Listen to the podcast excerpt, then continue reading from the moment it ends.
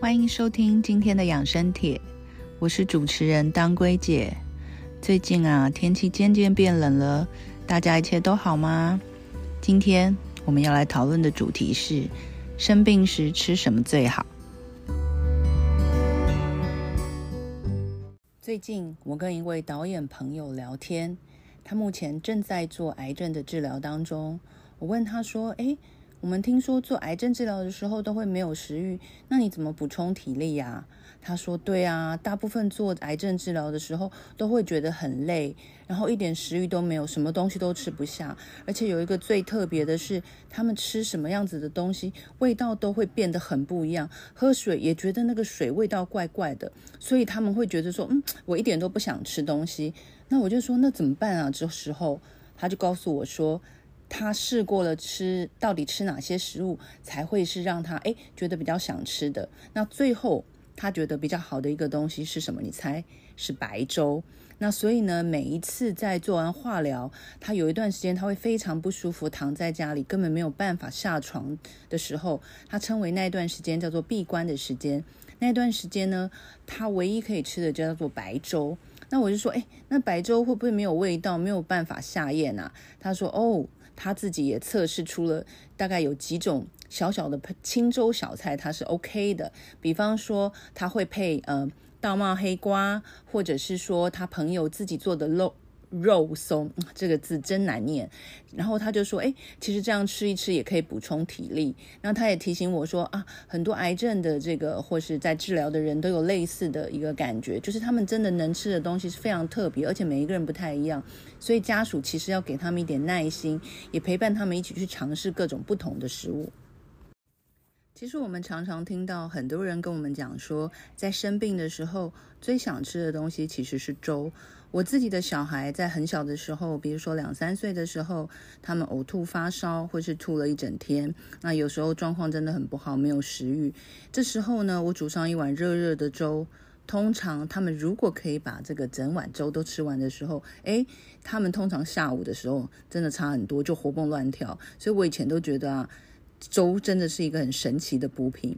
那后来我查看了一些资料，也发现说，以中医来讲。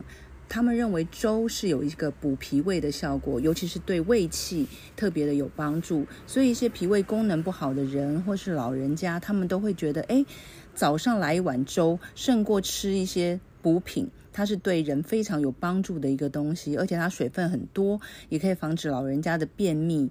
那它还有一些补气的效果。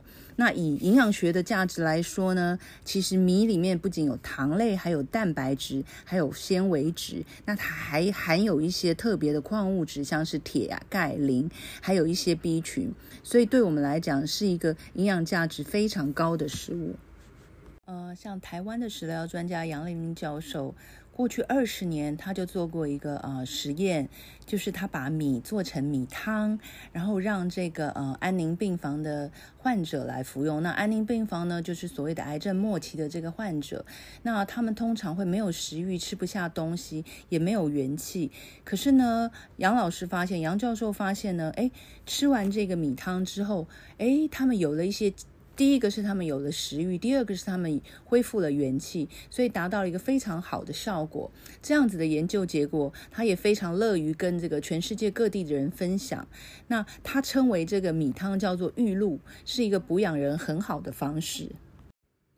米汤的另外一个说法就是，我们煮完粥上面会有一层白白的那一层米汤水。人家说中医有一个说法，就是说那个米汤水是非常有营养的，那它有有一些米的油分，所以对人来说是一个非常补补养的一个方式。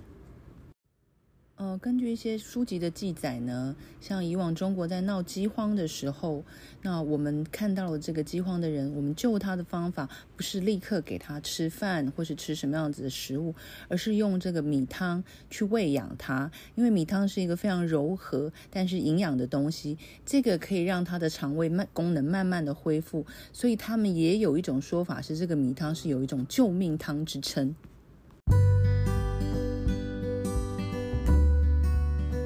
自己最喜欢的做法是做杂炊粥，就是像那个嗯，我们看日剧《月薪娇妻》呀，就是这个太太煮给这个先生吃的那个日式的杂炊粥。